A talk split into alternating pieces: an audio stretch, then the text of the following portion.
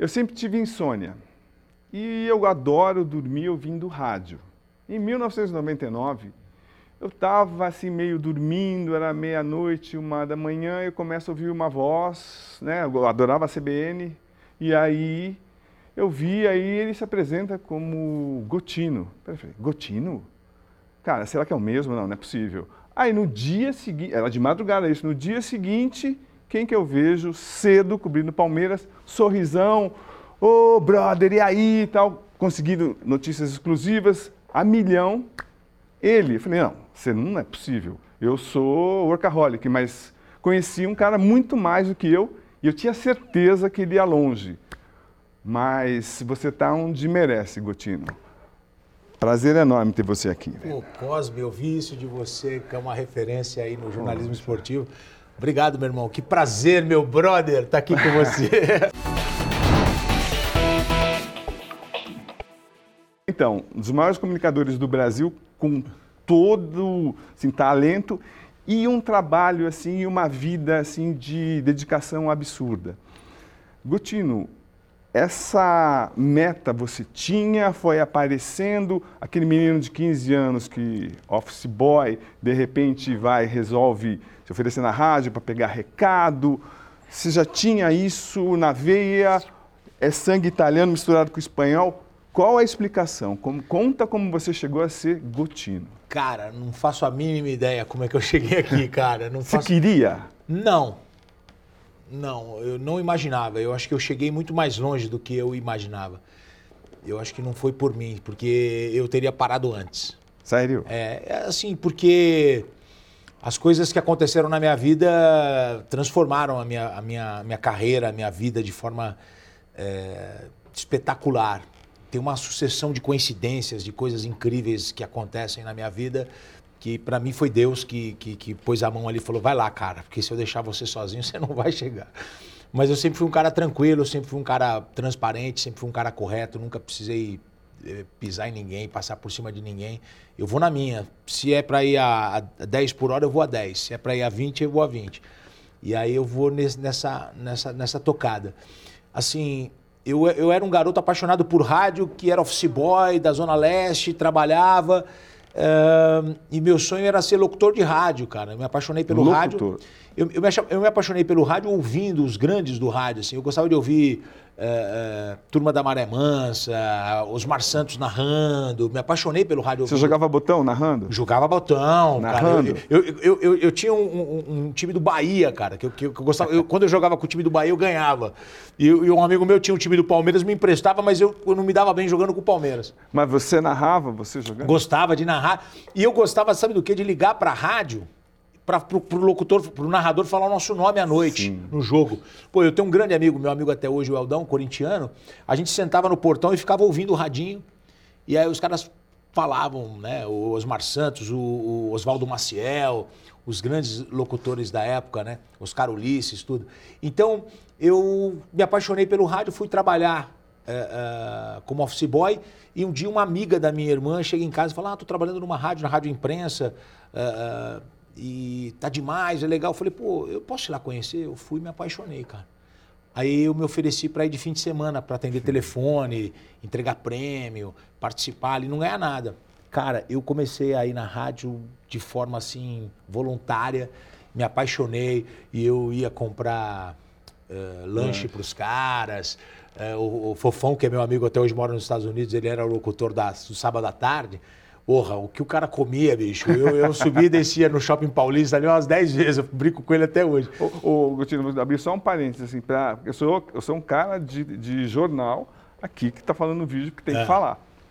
É, seu pai, ele tinha, ele, tinha investido tudo numa loja de carros, é. aí te, ele foi construir essa loja, a loja ruiu, caiu e estragou todos os carros, ele perdeu a grana toda. Eu queria saber se isso também te deu força para você ser tão trabalhador assim, ou é uma coisa nata sua, assim, não, tipo, eu vou ajudar a família, ou eu vou, porque com 15 anos, você tinha, você era da classe média. Sim. Trabalhando como, como office boy. Classe média baixa. Baixa, mas é. não precisava. Não era uma obrigação você para ajudar, ou não, você que diz. Não, cara, a gente, esse, é, é, o, o, o lance é o seguinte, velho, ou você trabalhava, ou você não tinha as coisas. A minha mãe, ela, ela, ela fazia o possível. Minha mãe tinha um salão de beleza em casa. O meu pai vendia carro como, como funcionário. O meu pai, ele era é, forte, ele tinha a própria loja tal. E caiu, caiu a loja, Então, ele perdeu constru- tudo. é, porque foi construído e mal isso, ele construído, perdeu caiu, tudo. Quando ele perde tudo, Quantos ele... de- carros ele perdeu? Só, Cara, mais ou menos assim. Ah, uns 15, 20 carros. Era ca- todo- carro top. tudo É, sem- Era Carmanguia, Fusca, é, Chevette, na época, carro que, que hoje seria carro top. Para a família como foi? Para você como foi? Então, eu não tinha nascido. Ah, cara. Eu não tinha nascido. É, é, eu tô para nascer. Cai a loja. O meu pai era empresário, tava forte. O meu tio, tal, os caras tinham loja e tal. Quando cai a loja, ele perde tudo, ele vira funcionário, porque cheio de dívida e tal. Ele vira empregado, ele vai trabalhar em loja. Ele tinha muito conhecimento de carro. Meu pai olhava um carro e falava assim: pode comprar. Não, esse aqui não, no olho. Então ele vira empregado. Então a- a- ele que era todo cheio da grana, vira empregado. Aí a gente, aí eu, eu, eu nasci, minhas irmãs já tinham nascido, a gente começa a crescer e, pô, eu lembro que eu cheguei em casa e falei, mãe, eu precisava de um tênis, tal. Minha mãe me comprou um Lecheval. Pô, cheguei na escola, a molecada já tava com outros tênis.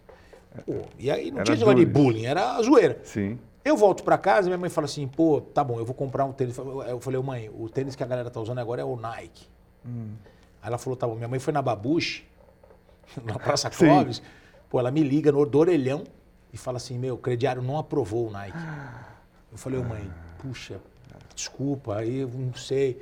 Mas compra um outro aí que eu não posso ir com esse aqui que o pessoal... Aí ela falou assim, tem um tal de M2000. Aí eu falei, esse aí pode comprar. Ela me compra um M2000, eu vou pra escola e a molecada não me zoa. Porque a molecada era cruel. Não, era cruel, Era sempre, cruel. sim. E aí, o que, que acontece? Quando eu faço 13 anos, vou trabalhar de office boy, primeiro salário eu vou na Babucha e compro dois Nikes, um vermelho e um azul. Que sensacional. E aí, vai pra escola. Porra, cheguei em casa, falei, ah, tá aqui, comprei dois. Aí eu ia pra escola todo. Então. todo boizão. E aí as minhas irmãs já trabalhavam, é a famosa renda agregada. Aí todo mundo trabalhando em casa, você gasta até menos, a família até gasta menos, porque tá todo mundo na rua trabalhando. Os cinco trabalhando em casa, meu pai, minha mãe e, e minhas duas irmãs e eu.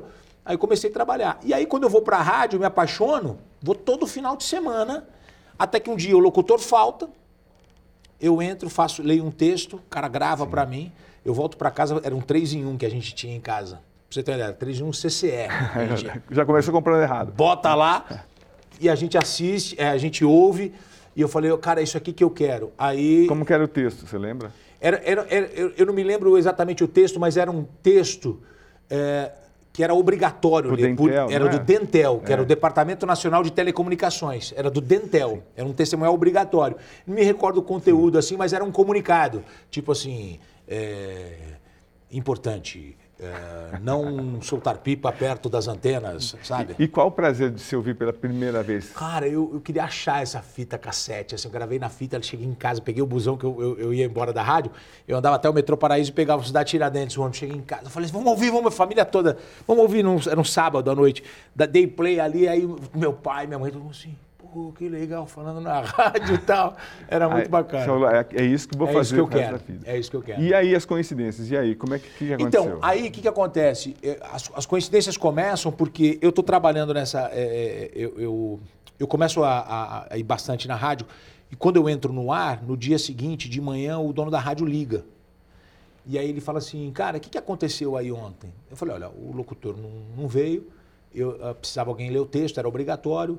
Eu tenho 15 anos, cara, eu tô aqui de estagiário, não ganho nada, tal, venho aqui voluntariamente. O cara falou, eu gosto de gente assim. Ele falou, o que, que você faz? Eu falei assim, "Ó, eu sou office boy, trabalho de office boy. Ele falou assim, sai da onde você... Aí ele me chama na segunda-feira, eu vou lá, era ali na, na Lins de Vasconcelos. Ele falou, sai do seu trabalho e vem trabalhar com a gente aqui que a gente vai preparar você. E, e pagando a mesma coisa, né? Era o mesmo, é isso, ganhando a mesma coisa. Aí eu vou trabalhar, vou fazer um cursinho do Senac, que era um curso preparatório, não era profissionalizante. E aí eu, aí eu passo o tempo, eu assumo a madrugada da rádio e começo a fazer a ser locutor. E aí a coincidência da vida é a seguinte, eu eu falei assim, eu vou, me, eu vou estudar jornalismo. Aí eu passo ah, trabalhando nessa rádio por quatro anos, me formo em jornalismo. Eu falei, quando eu sair da, quando eu me formar, eu quero trabalhar na CBN. O que, que acontece? Eu começo a fazer uns bicos na TV, do, que é do mesmo grupo, e tô na rádio. Quando eu me formo, eu pego a minha fitinha, era um, era, aí já evoluiu um pouquinho, era um, M, um MD, um mini disc, aí eu vou até a CBN, Rua das Palmeiras. Quando eu tô chegando, eu encontro a Maria Lídia. Sim. Na porta, assim, eu olho, já sabia que era ela, eu já ouvia a raia CBN. Falei, Maria Lídia, tudo bem? Poxa, sou um fã da rádio, um... acabei de me formar, eu queria entregar a minha fita aqui pro, pro Zalo, que é o diretor. Ela falou assim, hoje é seu dia de sorte, viu? Que eu vou te levar até ele. Me pegou pela mão, passou um monte de segurança na porta que tinha na rua, que era a Rádio Globo, a rádio, rádio CBN e tal, o Sistema Globo de Rádio. Ela me leva até a sala do Zalo. Quando eu chego lá, falou, oi Zalo, tudo bem? Reinaldo Gotino, queria deixar meu material com você aqui. Aí ele falou assim, você não fez participação num programa na televisão, tal, na TV a cabo? Eu falei, fiz, fiz, fiz ontem. Ele falou, pô, eu te vi, gostei de você. Eu tenho uma vaga para você de âncora. Nossa, isso com 21, 22? 21 anos. Que loucura. 21 anos. Eu falei, de âncora? Ele falou assim, é, você tem o, você, você desenrola legal. Deixa aí seu material tal, vou te ligar. Pô, cara, eu liguei pro cara quatro dias seguidos. No quinto dia, ele falou assim: se você me ligar mais uma vez, você não vai ser contratado. Faz sair a vaga, que eu preciso é, promover o outro lá que vai para outro horário. Mas ansiedade. Aí eu fui contratado e trabalhei seis anos na CBN como âncora, repórter aéreo, fiz um monte de coisa. E o Zalo, que, que me contratou, é, um, é meu amigo até hoje, assim, um cara que a gente se encontra uma vez por mês, a gente se encontra. Que loucura. Mas agora, então, é assim, é, é, acho que é a primeira vez que eu entrevisto alguém que inventou seu nome. Como é, quem é, que, como é que foi isso? Que você fala passant e assim, tipo, nunca explica. É, como então, é que é o, o, você vai trabalhar no rádio, meu nome é Reinaldo D'Agostino, né? Bonito, aí, bonito, ué. É, mas no rádio fala assim, alô, Reinaldo D'Agostino, dá, dá um gostinho, dá um... ah, entendi. Então, aí ah. o, o, Márcio, que é o cara que trabalhava na rádio, que, que eu, eu, eu era estagiário dele, lá ficava comprando as coisas pra ele, ele fala pra mim, ele falou assim, cara, você precisa de um nome mais, mais pã, mais seco. Aí eu vou para casa no busão e fico pensando, pô, D'Agostino, Gotino. Aí, Gotino.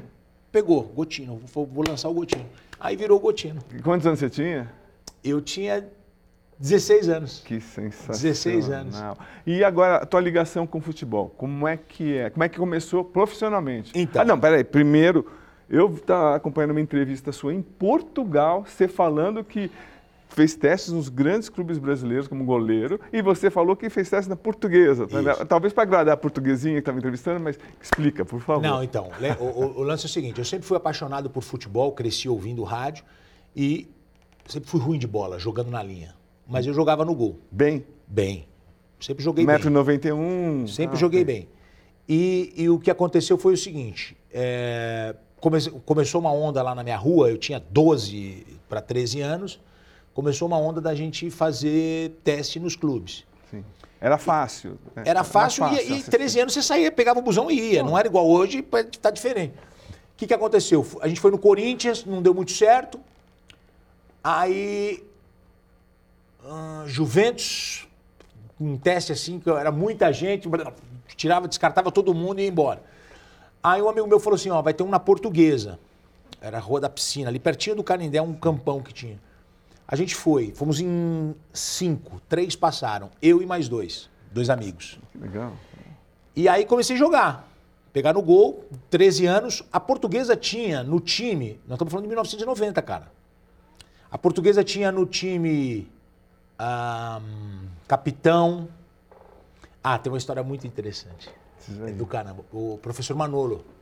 A gente começa a jogar e, e, é terrível, cara, porque você tem que abrir mão de muitas coisas. Chegou uma hora no, no que, que, era treino em dois períodos, o cara queria fazer uma preparação para o jogo, era um, a gente ia pegar um time chamado Dom Bosco lá, o cara queria, o técnico queria preparar o legal, tinha que faltar na escola. E a minha mãe sempre foi muito parceira, assim, ela falou assim, é isso que você quer?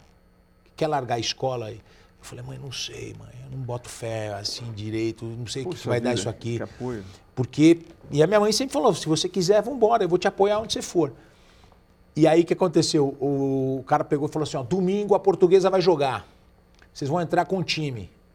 Pô, a gente foi, né, meu? Eu, Binho, Percival, um amigo meu, o Percival Gratti Júnior, tem o nome do nosso querido Percival aqui. Pô, chegou lá, velho. Estamos no vestiário, vamos entrar com os jogadores e tal. Pá.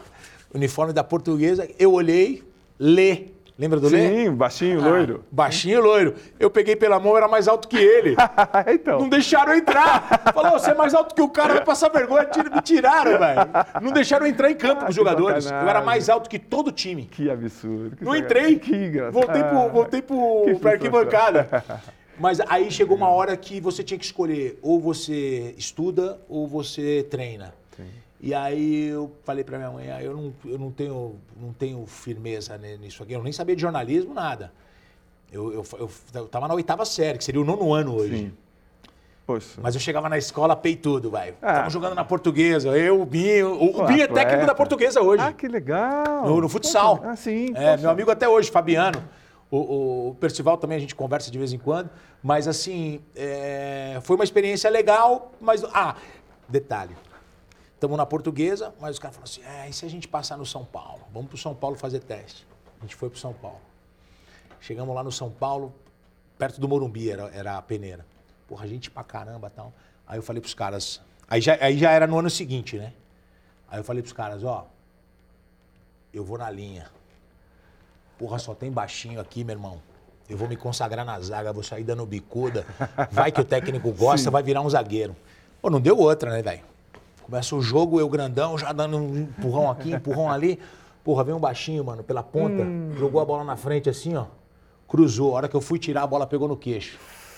Eu só ouvi o técnico falando assim: Grandão, sai, você não é do ramo. Não. Me tirou na hora. Aí eu falei, isso, professor, é que eu queria ir no gol. Ele falou, você perdeu tua chance, velho. Você quer ir no gol, espera outra hora. Você é bom, pena que tem a bola. Me tirou, velho. É, é, esse foi o meu teste no São Paulo. Mas os meus amigos também não passaram, era bem rigoroso ali. Então, mas o futebol perdeu um jogador vigoroso que É. cabeceava com o queixo, Com o queixo. mas o jornalismo ganhou. Conta como é que é isso. Você começa no jornalismo e já começa com três matérias, jornalismo esportivo, e começa Isso. com três matérias que chamam a atenção e abrem assim um clarão para você. Tipo, como é que Então, eu começo a trabalhar na, na, na CBN e eu vou fazer um programa de madrugada, foi? É o que eu ouvia. que você ouvia. E logo, rapidamente, eu já, eu já sou promovido, porque eu comecei bem. E, cara, eu nunca tinha... Eu, eu tinha 21 anos, velho. Mas eu tinha. eu- o- Dom, né? A rádio que eu trabalhei, que é a, a imprensa e tal, é, me deu uma, uma bagagem. Então eu já tinha desenvoltura. Aí eu passei a fazer um horário depois das quatro às seis da manhã. E aí ficou fácil pra mim. Cara, vou contar um negócio pra você. Eu comecei a entrar quatro horas da manhã, eu acordava às três Uau. e chegava às 5 para as 4 na rádio. Porque os caras falaram, ó, vem, vem ouvindo, que já é, é mais ou menos, não precisa de uma preparação.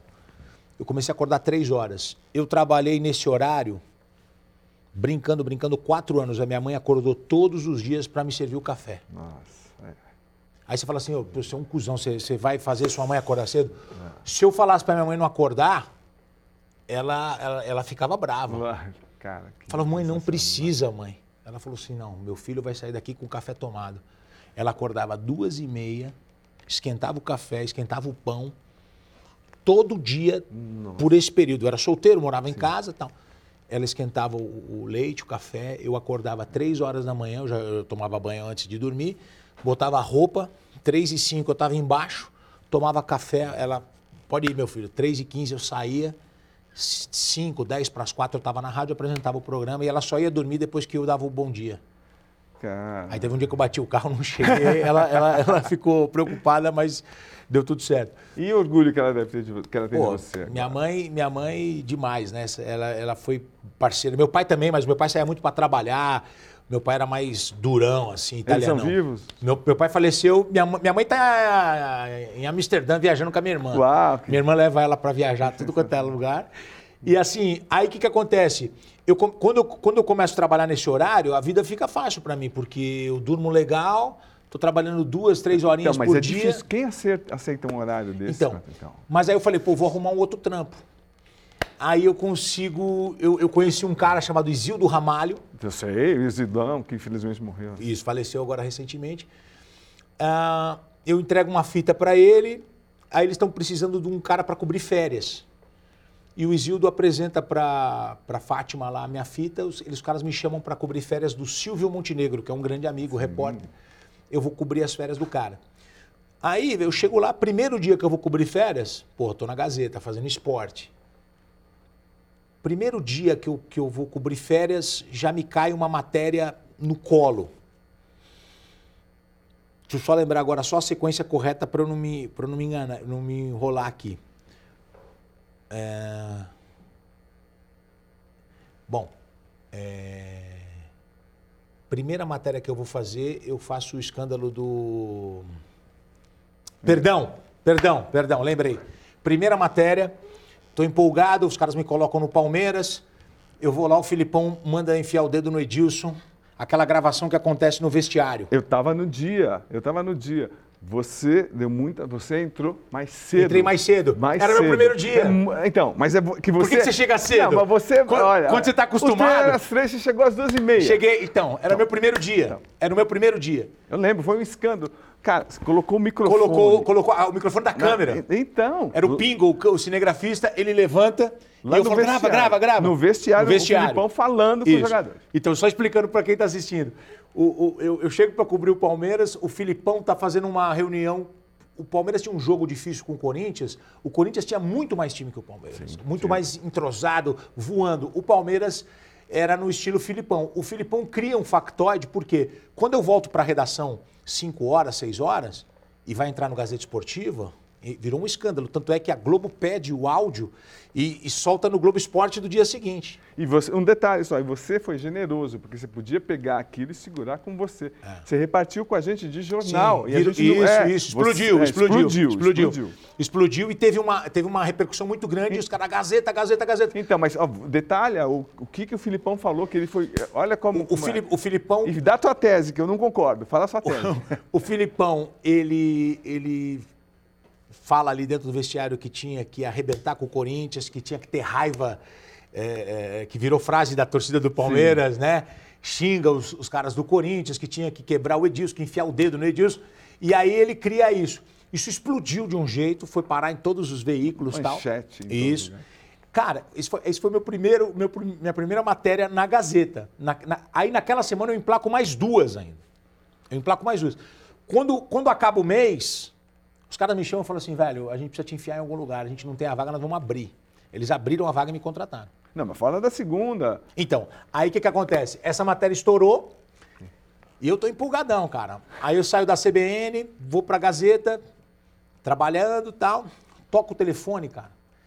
E todo mundo ocupado, o telefone toca, toca, toca, ninguém atende o telefone. Aí eu peguei o telefone, alô?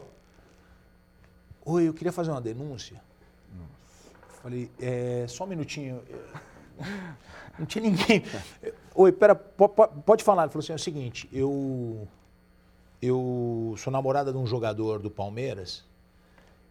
Isso, ó, isso, a aquela matéria acho que foi na segunda, essa aí já era quarta, quarta-feira. Ela falou assim: eu, eu, eu namoro com um jogador do Palmeiras e ele vive, ele é da categoria de base e ele tá, ele fica hospedado numa casa, não tem estrutura nenhuma, não tem condição de abrigar uma pessoa, de as pessoas viverem ali, é sujeira, falta de alimentação, eles têm que treinar sem, sem lanche, Passavam fome. passando fome. tal. Eu falei: você tá brincando? Aí, pá, pá, pá. Falei assim, e, e ele topa falar? Ah, então, ele topa falar, mas ele não pode aparecer. Tipo categoria sub-20? Era. é, é, é, era sub-17, Então, mas eu acho. Mesmo assim, Palmeiras, É. o cara passando fome. Aí eu pego e a gente vai lá fazer a matéria. A gente não tinha câmera escondida. Aí o cara falou assim: os seguranças chegam às sete, vocês precisam entrar na casa às seis. Seis da manhã, no dia seguinte, a gente vai. Eu pedi liberação na CBN para poder ir lá. Aí a gente vai, entra na casa e mostra as condições e os jogadores dão entrevista. Quem morava na casa? Wagner Love e Diego Souza. Eles não tinham estourado ainda. A gente faz a matéria, a matéria não entra na Gazeta. A matéria fica pro Mesa. Na minha primeira semana eu emplaco a matéria no Nossa, Mesa. que O, me- o Mesa dava, o Mesa dava 7, 8 pontos de audiência. Não tinha TV a cabo.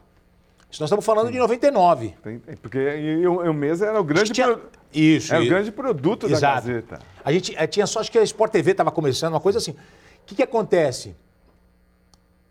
Ah, a gente faz a matéria, o Avalone, velho, ele deita e rola. Um absurdo! É a Casa Palmeiras, não sei o que, tal, tal, tal. O que, que acontece?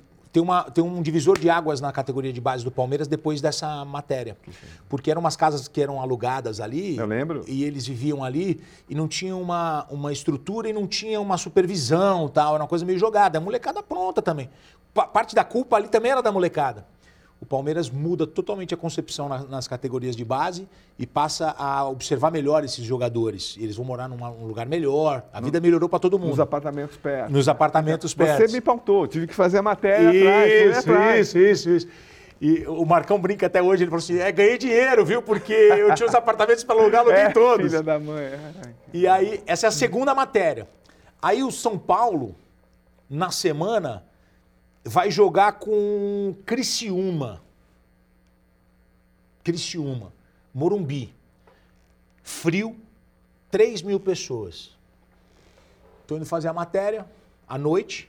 E o legal da Gazeta é isso: você vai, você faz o antes, o durante e o depois. Você faz a, a, o ambiente do jogo, narra o jogo pro, pro, pro programa. Que incrível. E aí eu comecei a narrar e faz depois o vestiário. Quando eu chego, o estádio vazio e tal, e de repente a gente está passando ali, o cara não percebe que eu sou repórter, o cara fala assim: Ó, oh, tem ingresso, tem ingresso, tem ingresso, cambista, cambista, cambista, tem ingresso. Eu falei, eu falei pro, pro meu cinegrafista, pro Pingo, eu falei assim, velho, como é que tem cambista para um jogo de 3 mil pessoas? O cara vem aqui e compra na bilheteria, velho. Na época comprava na bilheteria, Sim. não tinha internet. Verdade. Aí ele falou, não sei. Eu falei, oh, faz o seguinte, velho, dá o microfone aqui, esconde, vai lá do outro lado da rua, vamos, vamos ver esse esquema aí qual que é. Aí ele se esconde atrás do poste, a câmera. Aí, velho, eu passo de novo, o cara pega e fala assim: Ó, oh, eu tenho ingresso aqui, é o seguinte, oh, eu te coloco na cativa, junto com, com os jogadores que não vão jogar, eu consigo com os jogadores esses ingressos. O que, que acontece? Os jogadores estavam passando para os caras e os caras estavam vendendo. Que sacanagem. E os caras ganhavam perfume e tal. Não, e aí não é legal, né? Não, o, clube, o clube é lesado, porque Sim. o clube está passando esse ingresso, está virando dinheiro e o clube deixa de vender na bilheteria. O clube perde. Sim, é, o Mustafa, o... o Mustafa tem, um, tem um processo. Então, aí o que, que acontece? O, o, o cara conta todo o esquema. Quando eu falo assim, pô, eu vou precisar de três ingressos aí, mas eu tô sem o dinheiro aqui, vou ter que descer, pra, tô, tô, tô, esticando a conversa, o cara tá gravando. Aí passa um outro cambista do lado do cara e fala assim, é, meu irmão, é repórter, velho, é repórter, eu vi ele com o microfone ali embaixo. Não. O cara fala, é repórter, aí já começa o empurra, empurra, já, eu desço e entro naquela portinha da imprensa no Morumbi. Sim, que era pequenininha. Então, uma portinha pequena, eu entro ali. Aí o cara começa a me xingar lá de fora, que não sei o quê, papapá, empurra, empurra tal. Aí o câmera gravando. Aí eu peguei e falei assim: você tá gravando aí? Aí, eu, aí, ele fez assim com a cabeça, tô, eu falei assim: ó, vou dar uma de herói agora. Aí eu saio e vou pra cima do cara. Eu falo, falo assim: e aí, tá me tirando, meu irmão? O que, que você quer? Você é cambista, meu irmão? E o cara gravando tudo. Porra, não deu outra, mano. No dia seguinte, a matéria Tá lá eu enfrentando os cambistas. Velho, em uma semana eu virei o rei dos cambistas. o, é, o, rei da torcida contra os cambistas. Perfeito. Eu chegava no estádio, aí era Corinthians, Palmeiras, São Paulo, Santos. A galera falava assim: é isso aí, você enfrentou os cambistas. No, a parte que eu tomei uns tapas eu não mostrei. É, eu, não vou, eu, ia falar da edição, da, da edição né? É, é. Mas você deu também. Eu então, dei também. Lógico, eu dei então, também. Tá. Eu tomei e dei. Aí eu falei pros caras, falei, porque quando o cara descobre, o cara já vem dando. Pô, mas um cara que faz três matérias dessas Isso. na primeira semana. Aí eu fui contratado. Aí eu fiz várias legais, fiz várias matérias legais. Mais uma que você lembre, vai. Uh, eu fui viajar com a torcida Dragões da Real para cobrir um, um São Paulo e Santos. O cara deu uma porrada com o busão na estrada. Cara. Arrebentou com um ônibus. Nossa e a câmera ligada, a gente ali. Que... É, foi interessante. Pela Gazeta eu cobri uma, uma Olimpíada, uma Paralimpíada em Atenas, na Grécia. Nossa. É, matérias especiais assim que eu posso falar para você. Uh, deixa eu lembrar aqui. Eu lembro rapidamente aqui, tem, tem, tem mais. É, vou, vou pegar aqui. Bom, foram. Eu vou lembrando aqui no, no decorrer do programa, eu vou falando. Mas assim, na primeira semana eu já emplaquei três e os caras me contrataram e eu não.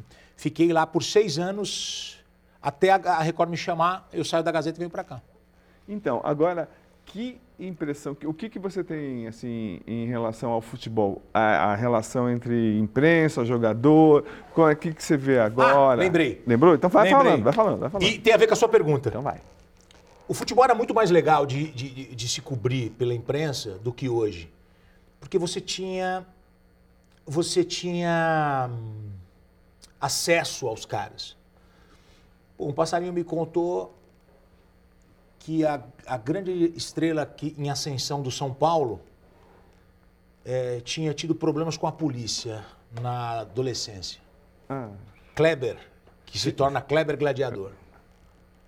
Porra, eu vou no São Paulo fazer a matéria. Falou, queria fazer uma matéria contigo. O Kleber falou, vem. Eu vou e. Ô, você teve problemas com a polícia, não sei o quê, papapá, com a molecada no teu bairro, Osasco, tá? Cara, a matéria foi um estouro. E o, o Kleber, sincero. Exatamente. Exatamente. O, o, o, Kleber, ele era moleque ainda, ele era novo. Ele deu, um, ele deu uma entrevista que foi comovente. Por isso que a matéria ficou melhor ainda. Ele pegou e falou assim: Pô, é, como é que você descobriu? Eu falei assim: Ah, então, a gente recebeu informações que você andava com más companhias, você toma todo cuidado ali para falar e tal. É, aí ele pega e aí ele pega e, e fala assim: Eu queria falar para você que isso é verdade e eu quero que as pessoas saibam disso. Futebol salvou a minha vida. Poxa. Quando ele fala isso, tá aí o olho já enche de lágrimas, todo mundo já. Ele falou assim: o futebol salvou a minha vida. Eu não sou aquele menino que eu era, que fazia, que andava com más companhias, que fazia zoeira na rua. Eu poderia ter ido por esse caminho, mas eu fui por outro caminho. Hoje eu estou aqui no São Paulo, eu vou estourar no futebol, eu vou, eu vou vencer no futebol. Essa é a grande oportunidade da minha vida para mudar minha vida, mudar, mudar a vida da minha família. E ele sai falando, velho, ele parecia um, um, um cara experiente. Era um moleque falando, velho. Ele era novo, ele estava começando, ele estava subindo legal no São Paulo. Pô, quando a gente bota essa matéria no ar, puta, a galera é loucura, velho. Aí, ele, aí os caras levam ele no mesa redonda.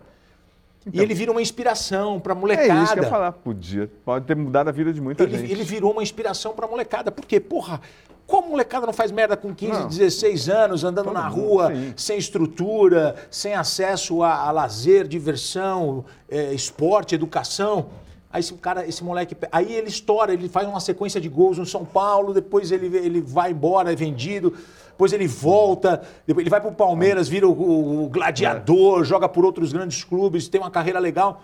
Pô, eu fiquei muito feliz, assim, e, e, e tudo, muito é o jeito que você faz com o cara, né? Eu, não, eu, não, eu, eu, eu acho que eu comecei legal nesse aspecto. Eu não queria explorar a desgraça do cara ou fazer sensacionalismo. Eu fui lá para contar a história do cara. E a gente contou a história. Né? Foi, foi legal. Então agora me conta como seria hoje, se você está trabalhando hoje na imprensa e sabe alguma coisa da vida de um jogador importante do São Paulo, de qualquer clube, como seria o acesso? Hoje você não consegue chegar. Então. Hoje você não consegue É chegar. bom explicar isso, você explicar, porque você você viveu isso e agora também eu, eu vivo, você não consegue chegar na é, conta. Hoje tem assessoria, comunicação, tem um monte de gente na frente e se você chega e mostra para a assessoria, olha, eu tenho uma informação aqui do jogador que aconteceu isso, os caras já vão preparar o jogador, fazer um comunicado, fazer um Sim. vídeo e vai quebrar a tua, a tua surpresa que é você chegar no cara e... Você não, você não chega, não chega, não você chega, não, chega. chega eu ligo para fazer entrevista, tem que falar com dois, três.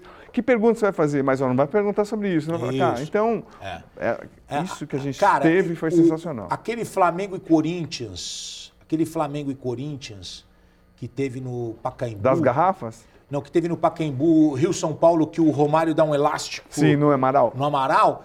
Eu, eu, eu tô no vestiário, eu tô no vestiário, ah, é, você faz a entrevista, o Romário tá pelado, com uma toalha em cima, sentado dando entrevista. Hoje tá, você hoje, pode é, ter que esperar. A coletiva é. e levantar o dedo para fazer uma pergunta. É isso. Então, agora, com a tua visão, assim, como você também já, já como grande comunicador do Brasil, o que, que o futebol representa assim, para a população? É, essas frustrações de Copas seguidas que o Brasil perde, como é que reflete? Para ah, você? Como é que você a vê? Seleção perdeu muito espaço, infelizmente, né, cara? Mas, eu, mas o futebol ele é apaixonante.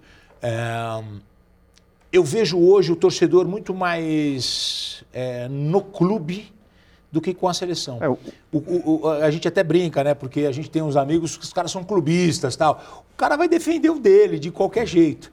Eu sou um apaixonado por futebol, acho que o, o, o esporte futebol é o mais incrível esporte do, do mundo. Isso não me, não, não, não, não me tira o desejo de curtir um basquete. Eu adoro uma NBA, um futebol americano. Outro dia eu fui assistir pela primeira vez um jogo de futebol americano. Fantástico, um evento maravilhoso, adoro. Mas o futebol, ele está enraizado na gente, né? Então, mas antes de falar de um clube que acho que você torce para algum, eu não tenho certeza. É a seleção brasileira. O que, que você sente? São cinco Copas seguidas o Brasil caindo. Qual a sua sensação? Um Como comunicador, então. Um distanciamento. Porque, por quê? É, é, é, porque eu penso que os jogadores, eles não se entregam. Eu acho que 2002 é exatamente o último ano da entrega. O, o, o pagodinho no, no, no, busão, mas a hora que eu, que eu entrar em campo, eu vou, eu, eu, eu vou colocar em prática a, a, o meu jeito, o meu estilo, eu vou para cima, a quem manda aqui é a gente. É, é, eu vejo jogadores muito mais preocupados com o clube, muito mais é, entregues ao clube do que à seleção. Uh, o cara chega lá na seleção, para ele parece que tanto faz, um distanciamento da torcida. E, é, e, e, até um pouco disso, sabe, do que a gente falou aqui, que tem assessoria de imprensa, eh, segura os jogadores, parece que estão segurando também o futebol dos caras, entendeu? Os caras não, os caras não fazem na seleção o que eles fazem no, no no clube, você fica esperando ali, né? Você fica esperando essa, essa decisão, essa. Ou oh, agora ele, ele vai dar o drible, aí o cara vai tocar para trás. Pô, o cara não pode fazer um negócio desse. Então acho que a gente perdeu um pouquinho dessa. dessa. de, de, de, dessa. É, malandragem que a gente tem no futebol, que os caras tinham que respeitar a gente porque a gente podia tirar um coelho da cartola Sim, a qualquer momento. Improviso. Um improviso. Então eu acho que a gente, a gente vem perdendo isso. É, justamente essa mudança que a gente falou do futebol, da relação com a imprensa, acontece a mesma coisa com a torcida, um distanciamento. Colocaram pessoas é, entre a, o time e a torcida. É, vou te dar um exemplo. Eu fiz um post na convocação para a seleção brasileira, para a Copa do Mundo lá no Catar. E eu coloquei fotos de 10 jogadores e entre os 10 tinha um suíço. E aí eu pedi para as pessoas reconhecerem quem é o suíço pessoas erraram, não sabiam quem esses 10. Ah, então. então. olha, porque eles jogam na Europa desde cedo. É, mas agora fazer uma analogia completamente maluca. Não sei se você concorda ou não, mas eu queria, por exemplo, você é bom e você está cada vez melhor porque você tem o bate, você tem outro, tem outras pessoas que, que tipo puxam, que te puxam. Neymar na seleção. Ao longo da, da, de toda a história da seleção brasileira, nunca houve uma geração com um jogador só talentoso, acima, acima. Então, tipo, não tem a, a competição, vai, tinha Pelé, Tustão, tinha Pelé, Didi, tinha Jairzinho, tinha Garrincha. Então, tipo, todas as gerações tinha pelo menos dois, três de ponta que se juntavam e mais ou menos, né, que vocês fazem até, tipo, até na Record, puxam. Tipo, você não vai se acomodar e ninguém, e aí o outro vai, então, e é isso. Como é que você vê o Neymar? Eu acho que é exatamente isso que você falou é, o fato dele ter sido dono da seleção nos últimos anos, é, ele manda. Ele manda.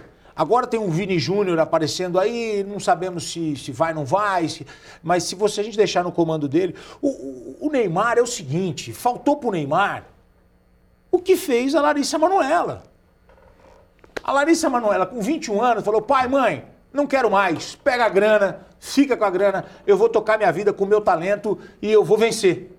O Neymar, ô pai, eu vou para onde agora? É, filho, eu tô vendo aqui, eu acho que é legal. Entendeu? Então o Neymar vai ser o filho do Neymar. Então, assim, é. O Neymar pai e o Neymar filho. Então, entenda uma coisa assim, você é pai, você ama demais seu filho, lógico. Agora, você cuidando da carreira dele, você não vai ter uma tendência a proteger, tentar fazer demais. Como é que você vai cobrar o filho? Por exemplo, o Lewis Hamilton. O Lewis Hamilton que é, ele tinha o pai, que era, de, que era empresário, ganhou um título e vivia perdendo corridas que estava próximo para ganhar, e também tipo, ele fazia as coisas dele, o pai não cobrava. Demitiu o pai, contratou um profissional como empresário dele, cobrou, ganhou mais cinco títulos. Exato. Bom, bom, ótimo exemplo. Ótimo exemplo. É isso. Eu, o, o, e o Neymar tem bola. O cara tem bola. Tem bola. O cara tem bola. Só que é o seguinte: eu falo uma coisa para os meus filhos. Tá? Eu falo coisas, uma coisa para os meus filhos. É, eu falo assim, estudem agora e vocês vão curtir a vida depois. Por quê? Porque na minha época que eu estudava, os caras que estavam na zoeira se ferraram. Sim. Namora aqui, pega ali, ah, 15, 16 anos e eu lá ah, estudando. Estudando. E os caras não, não, não continuaram estudando, pararam. E eles têm saudade daquele. Esses caras têm saudade daquela época. Só que os caras pararam no tempo. Hoje estão numa situação, não estudaram, tal. um outro consegue, conseguiu por conta de, de, de do talento tal. Mas assim, sem estudo, você não vai longe. Cada vez está mais assim. É verdade. E eu falo para meus filhos, estudem agora, vocês vão curtir mais tempo depois. Porra, o Neymar é a mesma coisa, velho. A carreira de jogador de futebol, ela é muito curta, velho. Ela é muito curta. Começa aí, para valer mesmo, com 20 e não chega aos 35. Sim. Estamos falando de 15 anos, é, é 15 anos para menos. Alguns conseguem um pouquinho mais, mas a maioria é para menos. 32, 33, o cara já começa a cair. Então, porra, o, Ney, o, o Neymar tá indo jogar na Arábia. Eu posso falar, ah, o Cristiano Ronaldo foi. Só que o Cristiano Ronaldo já foi com 30 e poucos. 38, 36, 38. 38, tal. 8. É. Ó, ó, o coisa está indo para os Estados Unidos, o, O Messi. o Messi. Também, nessa, nessa 36. faixa aí, né? Não, põe 36, 36 então. 36. E o Neymar tem 31. 31. O Neymar tem muita bola para queimar. Não. Porque a gente fala, parece que a gente não gosta do jogador. Sim, não, verdade. pô, eu acho o cara fora de série. Eu, eu, eu, eu apostei que ele ia ser melhor do mundo. Várias todo, vezes. todo mundo, a gente, a, gente, a gente tinha esse sentimento. Isso. E potencial ele tinha. Então, agora, é um, é, um, é um cara, é um cara que ele perde, ele perde as oportunidades. Eu vou dar um exemplo agora que eu nunca contei. Tá. A irmã dele mora no meu condomínio. Ah, vai lá. É. Gente boa, menina maravilhosa. Neymar tá lá. O Neymar, a molecada descobre que ele tá lá. Pô, eu tô fazendo caminhada com a minha esposa. Tem 200 crianças na porta. Entre as crianças, meu filho e minha filha. E eles estão é um canteiro central, assim, mora numa casa bacana. Pô, tem 200 crianças na porta. Aí os caras descem, descem um segundo e falam assim, ó, o Neymar não vai atender. Ele está muito mal porque faleceu a, a cantora Marília Mendonça? Marília Mendonça. Aí, pô, tem é que entender, né? Tá, tem que entender. Tem que entender. Beleza, a molecada foi embora. No dia seguinte, sai no R7, sai no G1, no UOL, sai. Neymar dá uma festa e o campeonato de púquer na casa dele. Ah. A molecada foi embora. O negócio lá começou 4 horas da manhã. Então. Você entendeu? Aí, sabe o que aconteceu? O meu sobrinho, meu filho, o molecada tava lá. "Ah, Você vai perdendo. Então, sim, Ô, idolatria. Desce, fala assim, ó, vamos fazer o seguinte, junta todo mundo, o Neymar vai descer, vai fazer uma foto. Uma foto. Com vocês. Contempla ali a molecada. Pra molecada é o máximo. O cara não foi, inventou uma mentira. Ele não estava abalado com porque se ele tivesse abalado não ia ter nem festinha, nem pô. Então, assim, é uma coisa boba. Sabe? O cara tem que. Ele, ele tem que entender o que, que ele representa no futebol. Ah, você, ó, você mesmo, você, hoje você, onde você vai, você é reconhecido no Brasil todo. Lógico que você tem os seus momentos que você está tá de baixo astral, está irritado com qualquer coisa, mas eu sei que você é uma pessoa super generosa, você para e ri e abraça a pessoa. Então, mas não é isso que você buscou? O reconhecimento? Exato, exato. Eu- eu- eu- a co- coisa que você sempre quis era o reconhecimento Não, do público. aí- Agora que você tem, entendeu? É, é, então eu acho E é que nosso ele- maior ídolo. eu- então eu acho que ele não entendeu ainda. Eu acho que ele não entendeu a- a- a- o que ele representa, sabe? A, a força que o futebol tem. O futebol é maior que o Neymar. E o Neymar ele tinha que usar isso a favor dele. É, e só que é o seguinte, o tempo passou. A molecada hoje está tão antenada que você vai ver que vai cair muito a procura pelo Neymar.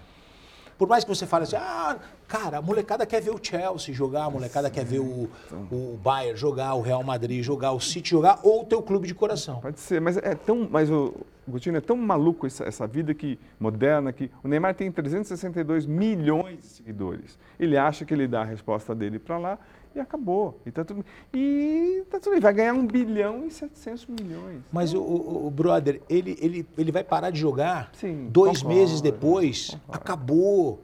Ele é um ex-jogador. Entendeu? Sim, Ele- concordo, ele- ele- concordo. ele é um- que ele- imagem que ele vai deixar? É, é, Assim que ele parar de jogar, se eu saio do ar na, na Record, eu tô fazendo o programa hoje, tá legal. Ah, todo mundo adora, não sei o que, uma bela audiência e tal. Se eu ficar no fora do ar um mês, acabou. O cara vai me encontrar na padaria, falou, pô, o ex-Record lá. Acabou, é assim. A vida é assim. Mas alguém que tinha que falar isso para ele. Você sacou, alguém falou para você, vo- então, mas o Neymar não, ele acha É, que não precisa. cara, eu, eu, eu repito, cara, eu gosto demais dele, assim. Eu, acho, eu acho que é um cara que ele, eu acho que ele tinha que ter puxado exatamente aquilo que você falou, sabe? Se eu tô sozinho aqui, eu preciso puxar gente para trabalhar comigo e, e, e, para crescer o futebol com ele. Não eu vou ficar aqui em cima e os outros fiquem embaixo, ninguém vai tomar meu lugar, sabe? Porque rola uma acomodação, rola. É. Então, ele é presidente da seleção. Mas agora eu queria ir para um outro assunto. Você tem um, um timing, você tem voz, você gosta e você entende. O Gotino locutor, você poderia ir adiante. É opção sua, tipo, só de vez em quando, quando a Record pega um evento, qual, qual que era a sua vontade? Aquele menino estava lá narrando com o salão, e você narra bem pra caramba. E aí? Adoro, cara. E aí? Eu adoro. Outro dia eu fiz uma, eu, eu fiz uma competição aqui que a Record transmitiu, que é um evento europeu. Eu narrei Juventus e Atlético de Madrid aqui com o Fred comentando.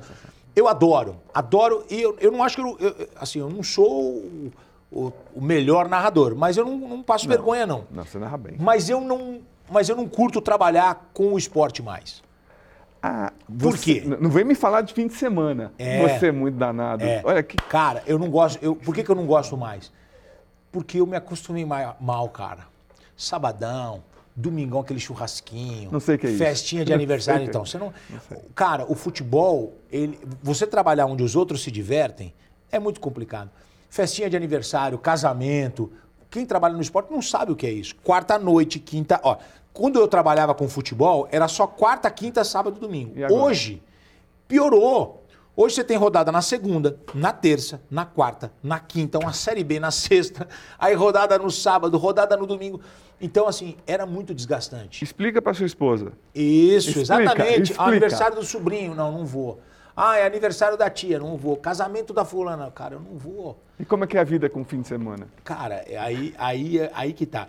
Eu trabalho muito durante a semana, sabe? Chego aqui cedo. se- Seis da manhã, eu isso. chego- eu chego- Não, explica a sua, rotina rápido, por favor. eu, eu chego seis e meia, sete horas, todo dia. Mas é engraçado, seu programa começa. Então, mas aí eu ajudo na preparação, gosto de participar de tudo, eu entro por dentro. Aí eu fico aqui até três e meia, quatro horas. É, o programa acaba três e meia, eu fico até quatro horas e vou embora. E aí quando, te- quando você me convida para participar, eu, eu fico até mais Pô, tarde. privilégio. Mas assim, é, aí é durante a semana. Aí o Palmeiras vai jogar hoje, eu tô lá, à noite. Dá pra, dá, né? dá pra curtir. E fim de semana. Me cansou muito isso, cara. É um desgaste. danado. Pra você ter uma ideia, teve um, teve um encontro que eu tinha com a minha namorada, que hoje é minha esposa, e o locutor, e o narrador não pôde ir. Pô, e eu não falo não, cara. Eu não falo não. Eu- trabalho, você não eu fala? não falo não. O cara, se eu, se eu posso. Aí eu cheguei, eu chamei pra ela e falei assim: você vai comigo? Ela falou: vou. Cara, eu fui narrar um português e Santo André, no Canindé, uma quarta-feira, tipo 6 graus. Nossa E ela Senhora, comigo. Aí eu falei, vou casar com ela. Eu. Que fez sensacional. Pô, perfeito. Agora, por Agostinho, vamos falar do assunto que você não gosta. Não gosta nem um pouco. É Palmeiras. Como é que você me faz o gol na inauguração do Allianz? Aquele zagueiro que cabeceava com queixo. Explica, por favor. Aí. Vamos lá. Eu sou muito ruim na linha. Sim. E aí, Como é que foi? Como é que foi que jogo que foi? bom, os caras organizaram. O primeiro jogo, com, eh, eu fiz o gol, eu fiz o gol da estreia do Allianz. O primeiro, o primeiro evento com torcida foi esse jogo, Palmeiras Verde com Palmeiras Branco, Marcos versus Ademir da Guia. E o, o- a W Torre organizou o evento, o Allianz organizou o evento, e um dos organizadores do evento era o Álvaro Parisi, que é um profissional lá do Allianz, que faz o tour, tudo. E um amigo tal, aí ele falou assim: olha, vai ter um jogo, a gente está convidando algumas. ah, alguns famosos, algumas celebridades. Eu eu não sou famoso, nada. Ele falou assim, mas você é palmeirense. Aí ele falou assim: você joga? Eu falei assim, cara, você sabe que eu pego no gol. Ele falou, pô, então legal, você joga um pouquinho no gol lá, a gente vai dar um esquema. Falei, pô, legal, avisei em casa, falei, ó, vai ter a inauguração no Allianz no, no sábado, eu vou jogar, vou jogar no gol. Aí deu terça-feira, ele me liga. Ele fala, parceiro, o evento vai ser um sucesso, todo mundo confirmou. Não dá pra você jogar no gol. Porque Foi- tinha. Todos os goleiros confirmaram. Veloso, Sérgio, Marcos. Como é que eu vou falar, Marcão? Sai que eu vou entrar. Aí ele falou: Você não joga na linha? Eu falei, brother, eu vou só pela resenha. Eu vou, velho. Se der pra jogar, eu jogo. Eu sou ruim, mas eu jogo. Aí o que, que aconteceu? Os caras fizeram um evento tão legal, cara. Eles fizeram o encontro com dos jogadores na sexta, num hotel, concentração. Que legal. Pô, jantar, que resenha, tomar um negócio, bater um papo, trocar uma ideia. E ali, velho, Quem tava? pô, todo mundo. Marcos, Galeano, Sérgio, Veloso, Edmundo, Nossa. Evair, Cara. Clebão, Tonhão. Que legal. Pô, várias gerações ali, né? Vários times. Aí, porra, tô lá. Tô lá. Quando o busão sai de manhã, sai o ônibus verde e o ônibus branco. E eu vou no time branco. Eu tenho uma foto com os caras, todo mundo no busão e tal. Aí o técnico do meu time é o Dudu. O, o- Sim, o volante. O, o tio, o tio do Dorival? tio do Dorival. Aí o Dudu pega e fala assim: ah, você precisa fazer um vídeo pra minha mulher, ela adora o balanço, não, não sei o quê. Dá, dá, dá. Aí eu peguei e. E falei, opa, tô com moral com o treinador, né? Tô com moral com o treinador. Olha, que, que interessante. E eu fui. Cara, chegamos lá no estádio, meu pai tava na arquibancada com meu filho, meu pai era vivo. Aí eu vou pegar meu filho, eu passo pelo repórter, eh, transmissão da Sport TV. Aí o repórter fala assim, ó, aí o cara fala assim, ó, o Gotino tá aqui da Record, hein? Aí eu olhei e falei, pô, os caras Hum, nesse tom. Aí beleza, fui lá, peguei meu filho, meu pai me passou o Rafael, peguei ele pequenininho e tal, voltei, você vai entrar comigo tal. Aí os caras anunciavam. Atenção, Edmundo, legal. Marcos, isso? aparecia a foto na, no painel Puta, que sensação, hein? e aí os caras falaram assim, ah, Gotino, o seu deu um problema, não vai entrar seu nome. Sport TV. Flávio Sareta, tava o Hugo Yama, Ah, os palmeirenses. Eu falei, ó, não tem problema nenhum. Você já sacou? Aí eu já saquei. Aí o que acontece? O cara falou, "Ô, você vai jogar? Eu falei, não vou, tô, tô lesionado, tô contundido. Fa- Falei pro repórter que não ia jogar. E o cara pegou e falou assim, ó, o Gotino não vai jogar, não. E eu tô no banco, brother. O jogo rolando, maravilhoso. Pra mim já tava legal. Só de estar ali com os caras, os caras que eu sempre admirei, acompanhei, vi jogar, tal. Os caras que tiraram o Palmeiras da fila, ganharam a primeira Libertadores. Muito bacana. E o jogo vai passando 3 a 2 pro time Verde. verde. Faltavam cinco minutos para acabar o jogo. Eu falei, ô Dudu. Aí o Dudu olhou e falou assim: eu não entrei ainda. Ele falou: você não entrou? Peraí, confusão aqui, o Coutinho não entrou. Aí ele falou: Adãozinho, sai! E eu entro. Cara, quando eu entrei, eu juro para você, Cosme, eu falei: a minha oração foi a seguinte: Deus, eu sou ruim. Mas me dá uma bola no pé, deixa eu meter uma lá dentro, só para empatar esse jogo que os caras vão ter que falar meu nome na Sport TV. Nossa. Mas não deu outra. Jorginho vem pela direita, ele cruza. Eu meto a bola no gol, 3 a 3 Aí o narrador da Sport TV fala assim: gol de Reinaldo! Não falou Coutinho. e os ca... Aí, cara, eu tô comemorando, eu levanto a camisa. Eu tô gordo, né? Eu tô com 125 quilos. Eu consigo manter a média, né? Tô- Desde 2014 eu tô com o mesmo peso. Aí eu, eu, eu tô comemorando, eu levanto a camisa, aí eu olho, o Marcão já tinha saído do jogo. O Marcão falou assim: gol foi bonito, mas aqui tá feio. Abaixa a camisa. aí eu tenho que abaixar a camisa assim. mas foi legal. Baita evento, baita evento, inesquecível. Agora, então, como é que você vira conselheiro do Palmeiras? Como é que é ver do outro lado as coisas? Você é um conselheiro atuante, você participa, você dá palpite? Ou como é, o que, como é que é a sua atuação? Então, o, o- cara, eu vivo o clube já há muitos anos, porque é o seguinte, eu casei e aí eu queria morar perto do Palmeiras. Falei, ó, é meu sonho morar perto do Palmeiras, quero ser sócio do Palmeiras tal. Aí eu caso em 2005 e eu tô passando em frente a um apartamento, um prédio que fica em frente ao Allianz. E tinha uma plaquinha de vende-se ali, cara, mas eu não tinha grana para comprar aquele apartamento, eu tinha 100 mil reais para comprar um apartamento. Aí eu vejo a placa, pego um número, ligo, o cara falou assim: olha, a mulher quer vender logo, porque ela tinha separado do marido, ela reatou com o marido e tal, não sei o que, papapá. Falei, cara, não tenho condições, eu preciso parcelar isso. O cara falou assim: vou falar com ela. O cara voltou e falou assim: ela aceita. Cara, eu, eu dei os 100 mil e parcelei o restante em vários chequinhos, assim, a, a pessoa aceitou, foi legal pra caramba. Aí eu assisti o jogo de casa. Aí eu tô trabalhando na Record já. Pô, todo jogo a galera ia pra minha casa. Porque a gente assistia do terraço, pegava o elevador, subia e assistia no Parque Antártico. Palmeiras e São Paulo, que o São Paulo eliminou o Palmeiras na Libertadores. Sim. gente- eh, tem uma galera aqui, o Barolo, que hoje faz Sim, vídeos. sei, do São Paulino, São acho. Paulino, ele estava em casa assistindo, a- assistindo. A gente ia para casa, comprava ali uns salgadinhos e tal, e assistia o jogo. E aí eu fiquei sócio do clube, comecei a frequentar muito o clube e já duas gestões que eu, que eu participo como conselheiro. Eu gosto de participar do dia a dia do clube, só que o Palmeiras hoje, para ser bem sincero, ele está muito bem trilhado, sabe? Paulo Nobre, Galhote, Leila. Eu sei que o torcedor quer, quer Contratação. O Palmeiras não precisa de jogador titular, o Palmeiras precisa de contratação de reserva. Essa é a realidade. Né? O, o, time titular do Palmeiras, a espinha dorsal do Palmeiras, é muito forte. Quem você vai tirar do time hoje para colocar o outro? Então, mas eu quero entender a, qual a força do conselheiro. Independente de ser é, Tino, o conselheiro tem força para, olha, Leila, vamos contratar. O conselheiro do Palmeiras tem força, porque o conselheiro do Palmeiras ele fala, ele, ele, ele, ele vai para cima. Só que o, o Palmeiras não vive uma crise hoje. O que, que você. Qual, não, que... não, mas só para entender, não, então, o, o, regime é presidencialista mesmo, assim, ela decide e acabou. Não, o regime é presidencialista, Sim. mas assim, hoje é muito bem dividido lá, o departamento de futebol. Existe uma blindagem necessária hoje para o futebol. Ah, o conselheiro não chega, por exemplo, ah, quero ir para o vestiário, antigamente não, não, não, não, não, então, não, não, então, não tem isso. Até não. onde o conselheiro pode ir hoje, no Palmeiras? O, o, o, conselheiro ele vai, ele vai agir no dia a dia do clube e nas coisas necessárias. O conselheiro ele é muito importante onde tem um problema, não onde tem uma solução. Aonde tem um negócio bem resolvido, não há necessidade de uma interferência. O, o, o Palmeiras hoje é muito bem estruturado, muito bem é, dirigido. O, o, clube ganhou muito hoje. O que, o que você vê que a gente não consegue ver de fora? Você vê de dentro. Então pode ser uma coisa legal. O que, que você vê? Não, então, vê? Eu, eu, vejo exatamente isso.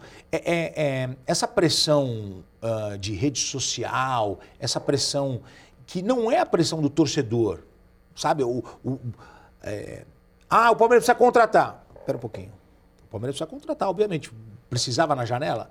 Agora eu vou te fazer uma pergunta um jogador vai ser contratado, ele, ele, vai, ganhar 300, ele vai ganhar 300 mil e ele está indo para o Santos, para o Cruzeiro.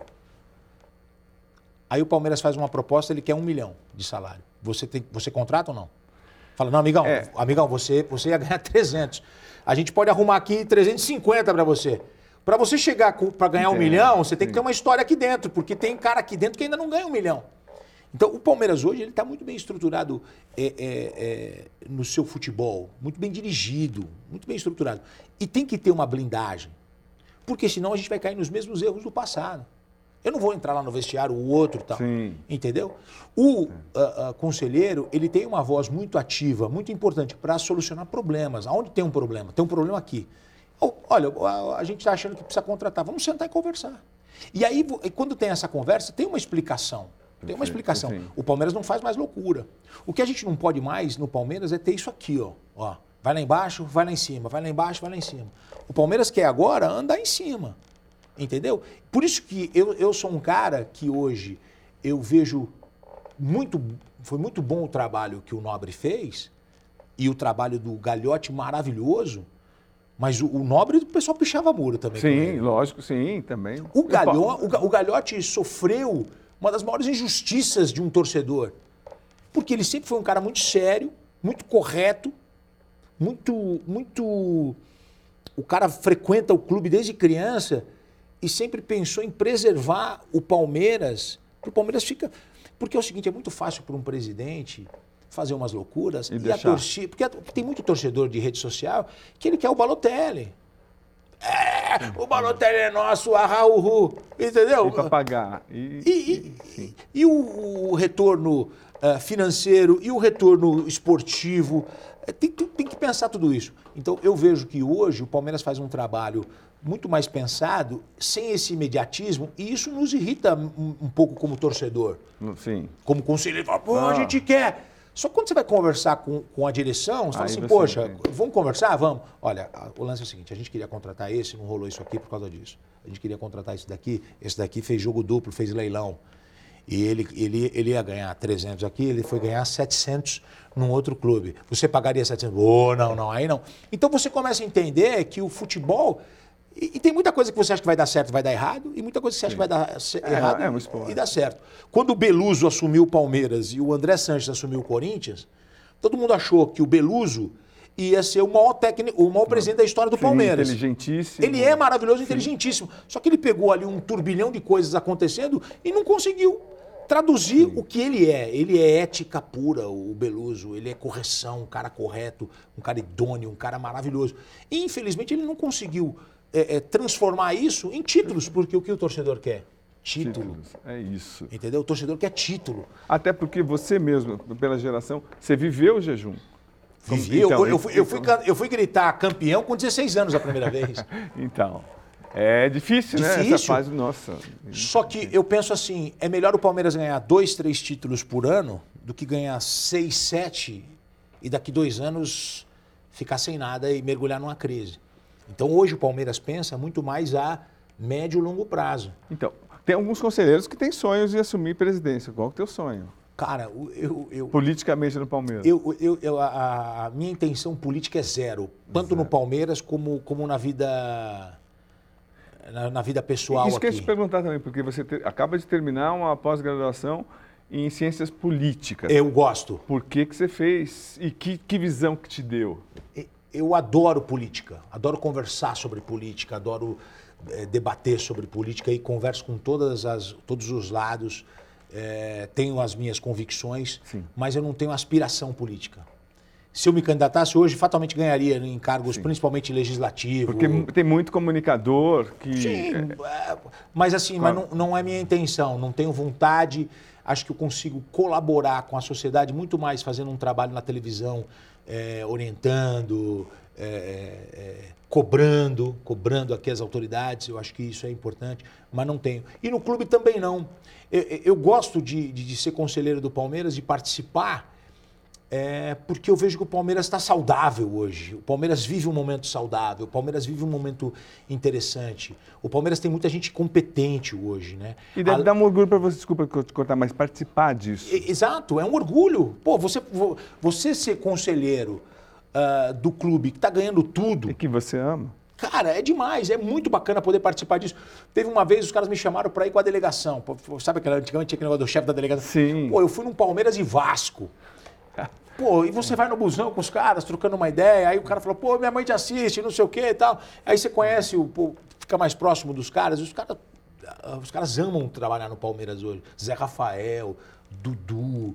Esses caras, para tirar esses caras do Palmeiras, é, para jogar em outro clube do futebol brasileiro, é quase impossível. Então, uma, uma pergunta que todo mundo faz: quem é Abel Ferreira? Cara, o, o- o- o Abel, olha, olha que interessante, como a gente estava conversando agora. Muita gente queria pichar um muro lá, porque o Palmeiras não estava conseguindo contratar É verdade, técnico. sim. O Abel não era a primeira opção nem a segunda. Não é verdade, você tem razão. O pessoal fala assim: ah, o Abel fez muito bem pro Palmeiras. O Palmeiras também faz muito bem pro Abel. Nossa, ele está saindo muito maior. Quando sair, isso é muito maior que É, ele. e- então, o- então eu acho que é uma. é- é um- Então, mas você tem uma visão do Abel diferenciada? Você- você Cara, eu parte- acho que esse. assim. Eu, eu, eu, eu penso assim.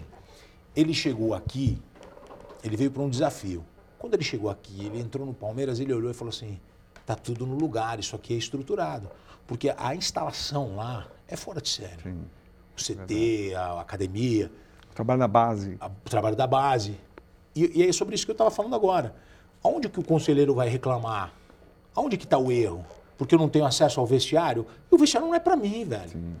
E tem as reuniões do conselho, você tem o direito à palavra, você pode cobrar. Então, assim, eu não vou. eu- hoje, eu não tenho o que falar do. Você pode questionar algumas coisas que você não gosta, que tem que mudar no clube, ok. Mas, assim, quando o Abel chega, ele começa a trabalhar e aí ele percebe e fala assim: cara, eu tô num clube de primeiro mundo. Esse, time, esse, esse clube aqui. E aí, o que, que você precisa? Deixa eu fazer uma pergunta para vocês. Vocês acham que o Abel, com a moral que ele tem, com tudo que ele conquistou, com o salário que ele ganha hoje, que ele conquistou isso nas renovações e se ele vai ficar tal, você acha que se ele precisasse realmente de um jogador, a direção do Palmeiras não ia buscar? Fala pra mim, você que é um cara, você, você é um dos mais geniais jornalistas do, do- do- Você é amigo. esportivo. mas- Não, tô falando sério. Não, então. você é um dos mais acessados, Sim. brother. Eu sei lá que você tem milhões de, de- todo, todo mês aí. Então. Fala pra mim. Técnico sempre pede. Não. Sempre pede. Ele, ele pede, porque ele perdeu o Scarpa e perdeu o Danilo. Eu sei, mas vem cá, se o, o- se o Abel chega e fala, eu quero esse Não, de jogador. qualquer jeito ele teria. Se fosse de qual, olha, eu preciso de qualquer jeito. É isso. Entendi. Você, tem, você entendeu? Essa, essa, essa, esse começo de ah, que parecia uma crise, não existe.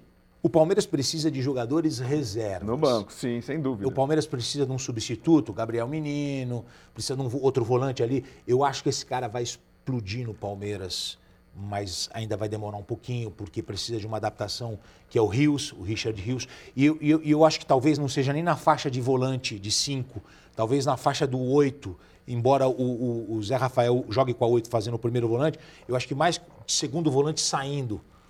De 8 É, para meia. sim. De 8 para meia, sabe? De Potencial 8 ele para tem, 10. sim. Eu acho que esse Richard Rios vai estourar. Foi uma belíssima contratação. Entendeu? Então, o, o, o, o Abel, ele quer. Mas também, calma. Ele, ele- ele- como diria o Filipão, ele quer os camarões. Ele quer que venham jogadores bons. Sim, Então, ó, ó, aí o, o diretor fala assim: olha, eu tenho esse. Para esse eu prefiro esperar. Então é assim. Tua maior alegria e tua maior tristeza com o Palmeiras. A maior alegria, vai, para começar bem. A maior alegria mesmo, aquela coisa de você que é sangue italiano, assim, quase chorar de alegria. Ah, cara, eu acho que o título de 93. Quebrou o jejum. Quebrou o Conta jejum. onde você estava e como é que foi. Eu estava em casa. Eu estava em casa. Eu frequentava pouco o estádio, eu- eu- porque eu ia muito com meu pai, meu pai que me levava, meus primos e tal. E nesse jogo nós não fomos. Assim, é é a maior alegria sair da fila o, o campeonato de Em 93. cima de quem foi? Do Corinthians. Então, É. O- uma, das, uma das maiores alegrias que eu tenho no futebol é que hoje o Evair é um amigo meu.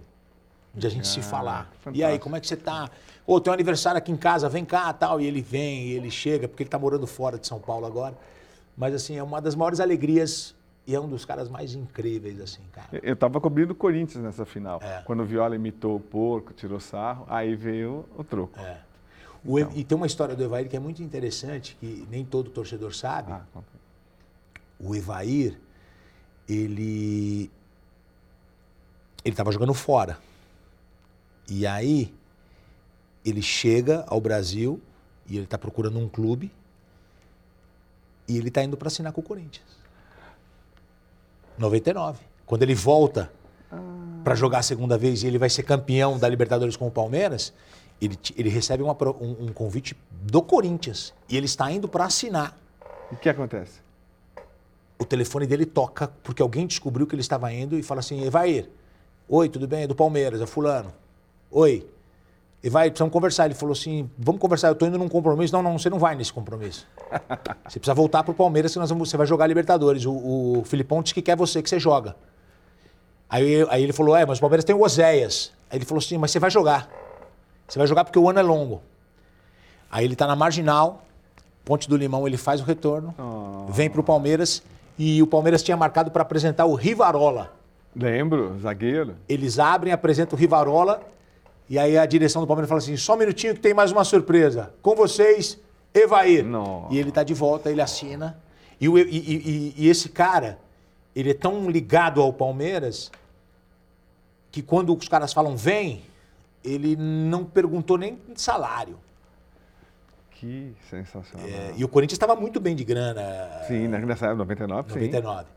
99. E aí ele volta e ele falou assim: eh, legal, eu jogo no Palmeiras. E aí ele volta e é campeão da Libertadores. E aí ele, ele completa, né? Porque ele ganhou Paulista, Brasileiro e Libertadores com o Palmeiras. Só não ganhou o Bimundial.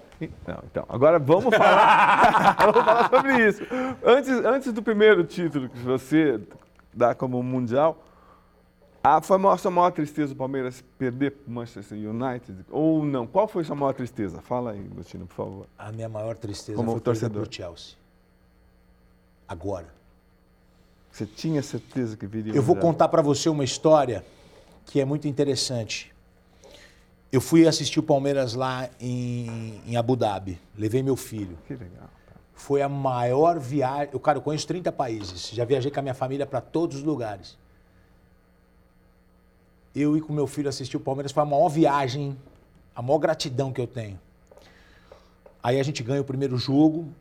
Tinha o, lance do Covid, assim, toda hora tem que fazer teste. Teve cara que tava com a gente lá que deu positivo, o cara perdeu o jogo. Muito, uma tensão muito grande. Meu filho chegou uma hora e falou assim: pai, vamos fazer antes, vamos lá. Eu não tô aguentando. Pô, mas porque, pô, você vai ficar de fora. Aí o Palmeiras ganha o primeiro jogo. A gente tá feliz pra caramba. Aí vem o jogo com o Chelsea. É, duas horas antes do jogo, a gente tá no hotel, minha mulher liga e fala assim: olha, meu filho é muito palmeirense, cara. Meu filho é muito Não palmeirense. sei por quê. Aí eu, a minha mulher falou assim: cuida do Rafael. Porque se o Palmeiras perder, ele vai ficar muito mal. Consola ele, ajuda ele. Eu falei, pode deixar, tá comigo aqui, tá com o pai, o pai, o pai tá aqui. Aí, cara, Eu lembro que acabou o jogo, ele liga pra minha mulher e fala: Mãe, eu não sei o que eu faço com o pai. Ele que precisava. eu fiquei mal, cara. Eu queria ir embora, não queria nem passar no hotel. Eu quero ir embora daqui, eu não quero. Eu fiquei muito arrasado. Eu fiquei muito arrasado porque a gente tem um amigo em comum que eu queria esfregar na cara dele esse. esse, esse esse Mundial. Ele é São Paulino? Ele é São Paulino? Ele é São Paulino. Ele já Leandro, matei, se liga. sim.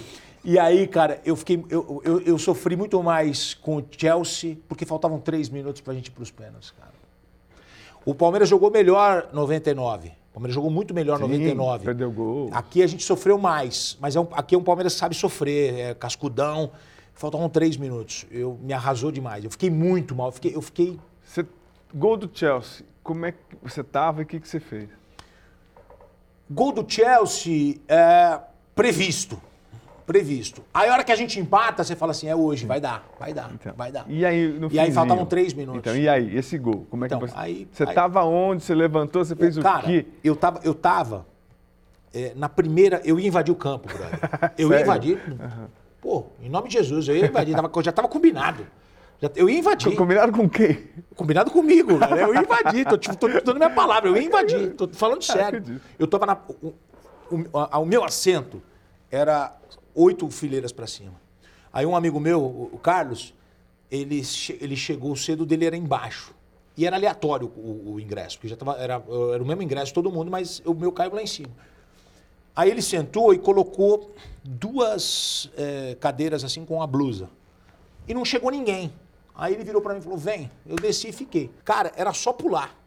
Eu ia pular. Se ganha, amigo. Se Não, ganha. Conta o lance do gol. Como é que foi? Pra você, você vendo de lá. Não lembro. Apagão geral. É bem apagão. Eu fiquei mal. A hora que fez o Sério? pênalti. Três minutos, cara. Eu, cara, eu, eu, eu, eu lembro que eu era, eu era uma tristeza andando, assim, porque eu acreditava demais. Fiquei muito mal, fiquei muito. Meu filho teve que me consolar, eu não queria depois ir pro hotel. Ele falou, pô, vamos comer alguma coisa, não sei o quê. Fiquei mal, fiquei mal. Só fui me recuperar vou- aqui no Brasil. Pô, mas ainda bem que o Palmeiras é campeão mundial, né? Foi, é. Não, a gente ia ganhar o bi, né? Ganhar o bi. Porque a gente ganhou em 51. Então, essa paixão pelo futebol, assim, você acha que é uma coisa latina, do brasileiro? Você que já viajou o mundo, como é que essa relação? Você acha que, tipo, é, é uma, é, é uma atividade que faz com que a gente perca até um pouco, assim, esse bom senso ou não? O que, que você acha? Por que, que o futebol mexe tanto com você? Ah, o futebol é apaixonante, cara. Acho que o futebol é o esporte, é o esporte que, que mexe com a massa. Tem uma, tem uma história interessante para contar para você, que é o seguinte, eu peguei e fiz um vídeo, porque eu tenho um jornal em casa, Gazeta Esportiva de, de, de 51. Meu pai, meu pai veio da Itália, palmeirense, aqui adotou o Palmeiras, né?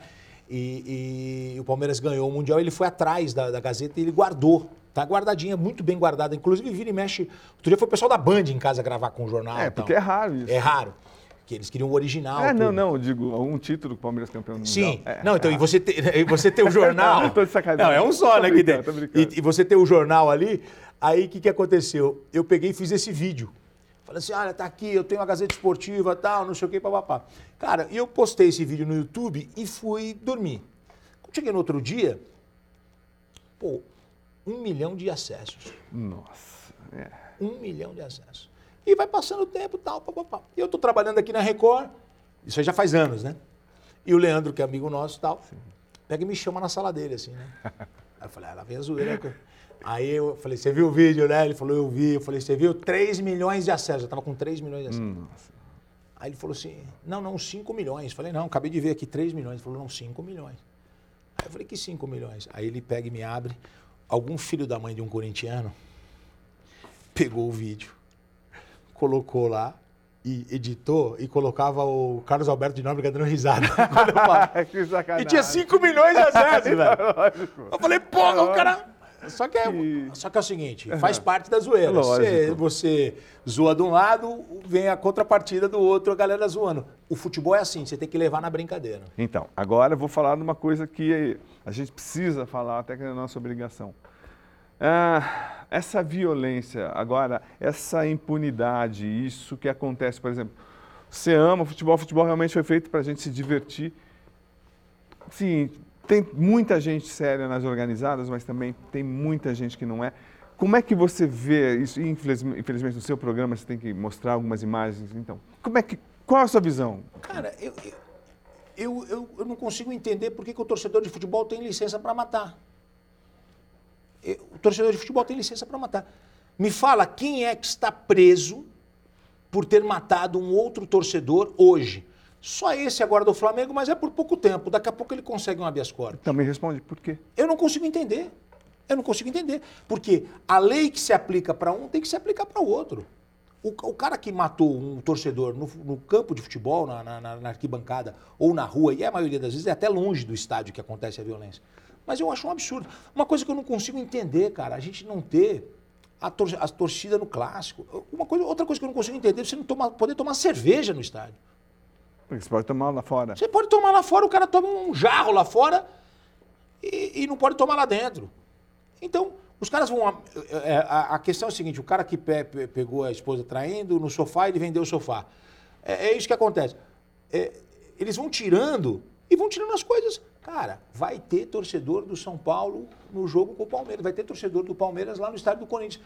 E, e é o seguinte: chama todo mundo, faz, faz uma organização e fala: olha, o lance é o seguinte: se tiver violência, vai prender e os caras vão pagar pelo que fizeram, vão ficar cinco anos na cadeia. Ninguém vai arrumar confusão. Hoje, hoje a violência muitas vezes acontece longe do estádio. Então, aquela coisa que a gente viveu, você viveu também, eu também vivi muito. Tem um estádio dividido, tá lá, são dois times jogando um clássico.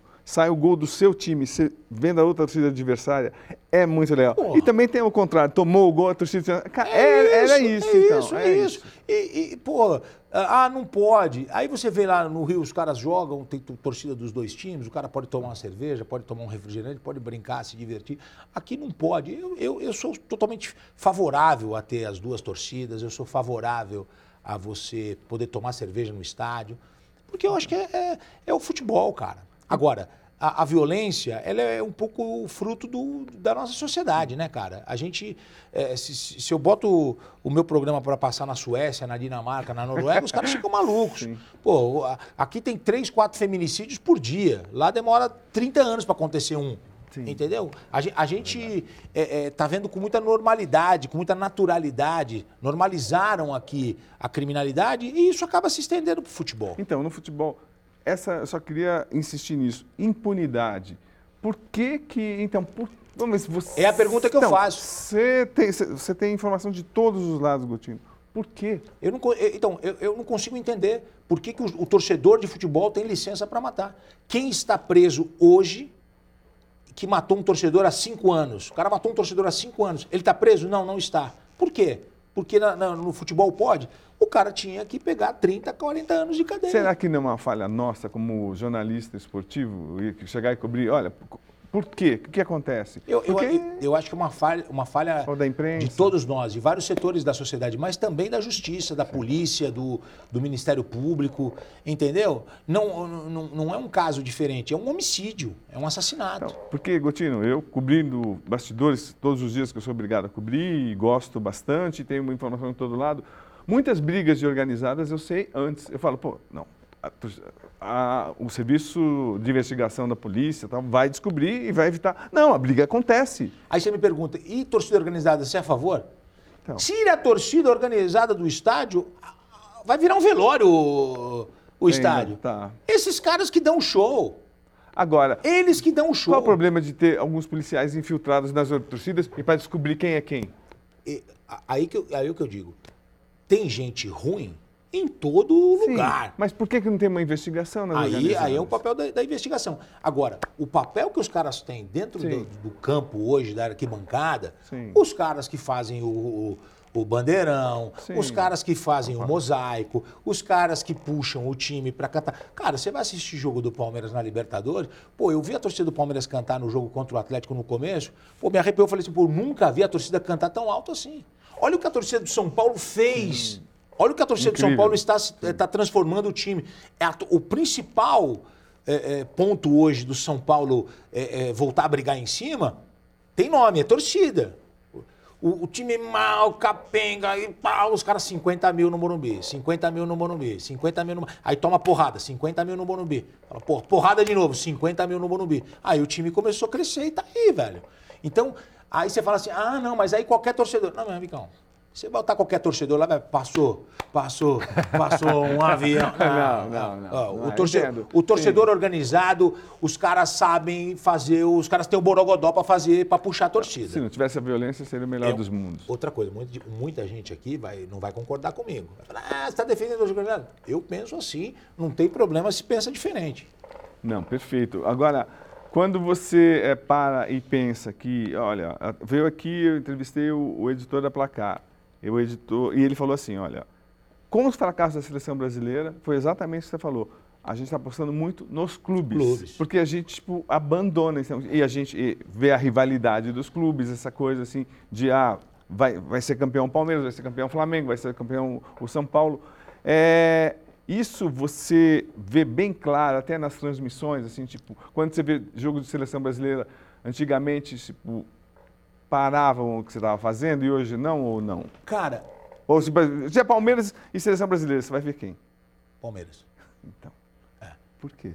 Porque não me, não, me, não me chama atenção a seleção. Não me chama. Eu, não, não, não é, eu gostaria que a seleção me chamasse. Não me chama. Não me chama. Você fala, ah, eu gostaria muito. Fala, pô, vou lá ver a seleção. Não me chama. Os caras marcam uns amistosos que, pelo amor de Deus. Agora, eu queria falar uma coisa que, que eu lembrei agora, que eu queria falar com você. Eu, eu penso que a imprensa esportiva, a imprensa esportiva, eh, tinha que mudar um pouco aqui no Brasil. Por quê? Porque a gente vi, a- a imprensa esportiva vive muito do futebol. Só que eu acho que ela castiga muito o futebol. Cara, ah, mas é verdade. Você quer falar um negócio para sua mãe? Você não vai pensar o jeito que você vai falar? Você vai falar. Sim, mas, mas você, Você, tem que falar. você vai mas, fa- eh, Você vai falar. Sim. Você vai falar. Mas você vai falar, mãe, preciso conversar com a senhora. Fala, filho. Mãezinha, sabe o que eu precisava te contar? E você vai falar. Ou você vai falar assim, ô mãe, porra! Aí sua mãe vai falar, cala tua boca que eu sou tua mãe. Você já é adulto, mas eu sou tua mãe. Você acha que a cobertura é muito pesada? É muito pesada. Eu, cara, eu, eu, eu ouço no rádio, eu vejo na televisão e os comentaristas vêm assim. Ah, o futebol brasileiro tá nivelado por baixo. Você ouviu isso já? Sim, já, já Ah, falei, já falei também. O futebol, bra- então, o futebol brasileiro, o futebol brasileiro é, é isso aí. A gente tá muito distante dos demais. É, mas cara, mas vo- você você Vê tá, a Premier League. cara, eu- É super diferente. não, não, eu não vejo super diferente. Nossa! Eu, eu adoro ver a, su- eu- eu- a Intensidade, então. Mas, mas eu penso assim, cara, a, a gente, a gente castiga, é só porrada no evento. E aí depois a gente vai reclamar que o torcedor tá desinteressado. Bom, aí é um. Mas a gente tá- tá fazendo papel, a gente tá, tá falando que. Ô, mãezinha, aconteceu isso. É. Eu quebrei o jarro. Cara, eu, eu, eu penso que o- a gente joga o evento para baixo, até quem transmite o evento, mas é só para baixo. Olha o VAR, a desorganização do futebol brasileiro, por isso que nós estamos nessa porcaria. Vamos lá, esse é o nosso. Por que, que eu vou assistir uma porcaria? Mas o que, que ser? Mas se não cobrar, não melhora. Então, eu acho que a gente, tem que a gente tem que sentar e cobrar. Mas na hora do evento, é o evento. É, é isso que eu estou te dizendo. Entendi. Quando você vai num, num- assistir um espetáculo, você fica focado no espetáculo. O problema é que a gente quer, a gente fica o espetáculo todo falando assim, lixo, que porcaria. Nossa, que absurdo. Eu acho que a gente faz muito isso. Assim, é uma visão minha. Sim, Eu acho que a imprensa tem que cobrar, mas eu acho que a gente tem que criar os fóruns de cobrança, colocando os diretores. Mas aí quando você vê é, é, é, assim, o que acontece, é, é, a gente detona demais, a gente castiga demais o evento e depois fala assim, pô, mas o, o- o torcedor de 13, 14 anos agora só pensa em ver La Liga, em ver Sim. Premier League. Mas a, gente, é. mas a gente está fazendo um trabalho de porrada, porrada, porrada no evento. Eu acho que a, a gente tem que cobrar. Gente- melhorar. eu- Então, eu quando acho- você vê o Palmeiras, o Palmeiras imitou os clubes da Europa, a estrutura. Então, eu não estou dizendo que a gente tem que ser omisso, que a gente, que a gente, não, que a gente tem que se esconder, não é isso. Não entendi. Eu Tem mais assim, carinho com a eu- competição? Eu, eu, eu acho que a hora do jogo tipo, tinha que ser a hora sagrada, igual o torcedor organizado faz. Você tá puto com o time, Espera, 90 minutos. 90 minutos, você fica lá. Ah, é o evento, é o show. Agora, vamos cobrar? Vamos cobrar. No programa de amanhã, vamos cobrar. Ah, pá, e cobra. O problema é que você está assistindo o jogo, o cara fala assim: ah, mas esse VAR, que coisa ridícula, que coisa asquerosa. Ah, isso tem que acabar, tem que demitir todo mundo, cambada de vagabundo, que não sei o quê, tal, tal, tal. E Então, aí a- você faz o quê? Você muda de canal? ah, eu, Você assiste- não, mas você, você vai assistindo e você vai falar, pô. Entendi, eu acho que a gente tem que animar mais. E eu, eu acho que isso envolve seleção também, assim. Acho que a gente, a gente fica eh, detonando demais, batendo, castigando demais o, o produto. Eu acho que o produto já, já, já fica meio castigado. Agora, aproveitando essa coisa de televisão, é, transmissão, como é que você vê, eu perguntei isso para o Kleber Machado também, esse, endeusamento, de repente, dos narradores, que o Galvão Bueno puxou para um patamar, que os, hoje os narradores são estrelas também, tipo... E, Ação. Então, mas, mas não eram antigamente, era muito mais comum agora. Como é, que, como é que você vê esse crescimento? Mesmo Osmar, tipo, já era assim, mas não era. Por exemplo, você compara, o Galvão é um. virou quase um, um deus, um monstro lá na, na Globo. Como é que você vê esse, crescimento? Por exemplo, o Kleber saiu de lá, foi um. Nossa, foi um, a no- principal notícia. Então, Mas o esportiva. Galvão, você pode gostar ou não, Sim. ele, ele era um animador de espetáculo. O jogo tava ele- uma merda, Sim. o jogo tava uma porcaria. Na hora do cara cobrar o lateral, ele, olha aí, minha gente, o Brasil tá chegando. O cara tá no lateral na- no campo de defesa. Tá. Então, eu acho que ele criou esse lance e o Kleber veio atrás. Sim. O Kleber, veio- o Kleber também veio muito forte nesse lance de espetáculo, entretenimento. É NBA. Você acha que. Cara, eu já assisti jogo da NBA é que era segredo. uma, uma porcaria. Era melhor ter assistido o Franca e. e- e- e- entendeu? Sim, imagina. E, só que é o seguinte: o espetáculo, o evento, o- o- a embalagem. Eu penso isso. Esses caras cresceram elogiando o, o- o- evento, a, a atração. Ô, brother, eu tô meio borocochô, eu tô meio mal. A hora que o cara fala assim, cinco segundos entrando no ar, vai começar o balanço geral, eu sou o cara mais animado do mundo, velho.